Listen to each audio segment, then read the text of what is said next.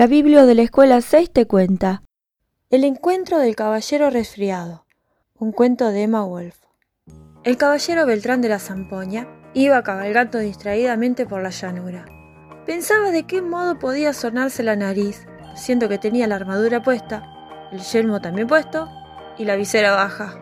Era un problema la seguidilla de resfríos que había pescado ese invierno, y todo por culpa de su amada Genoveva, que insistía en pasear de noche por las torres del castillo en plan romántico.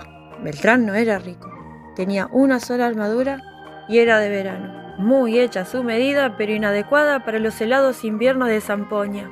Ahora recordaba que por unas monedas más su sastre de armadura le podría haber hecho un bolsillo.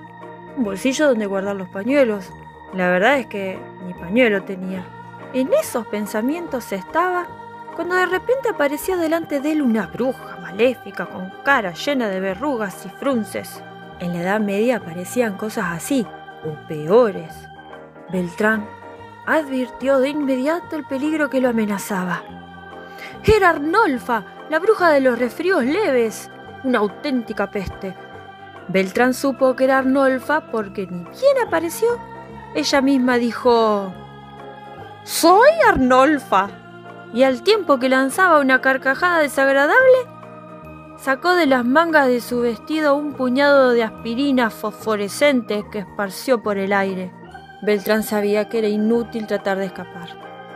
Nadie se libraba fácilmente de las brujas entonces. Hoy me encontrás en un pésimo día, aulló Arnolfa. ¿Tan malo? que hasta estoy dispuesta a concederte un deseo, el que vos quieras. Beltrán de la Zampoña casi se cae del caballo.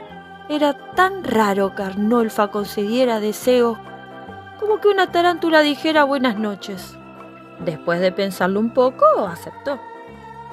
Era una manera de sacársela rápido de encima. Quiero un pañuelo, dijo. Bueno, en realidad dijo paduelo, porque tenía la nariz tapada.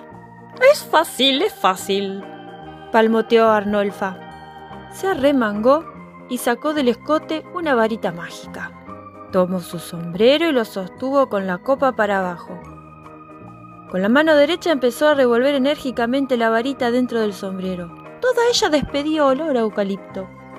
Muy concentrada, Arnolfa recitaba palabras incomprensibles.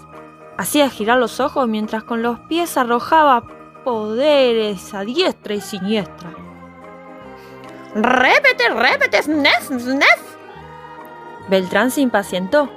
La semana pasada había visto hacer eso mismo el mago del circo que pasaba por Zampoña.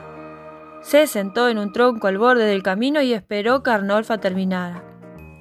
Era peligroso contrariar a las brujas en la Edad Media. Por fin, Arnolfa remató su magia con un alarido de triunfo. ¡Lo tengo! ¡Lo tengo! Y del fondo del sombrero sacó un pañuelo un pañuelo de lata que hacía juego con la armadura de Beltrán, con los bordes calados, las iniciales labradas, cuadrado y duro como una rejilla de patio.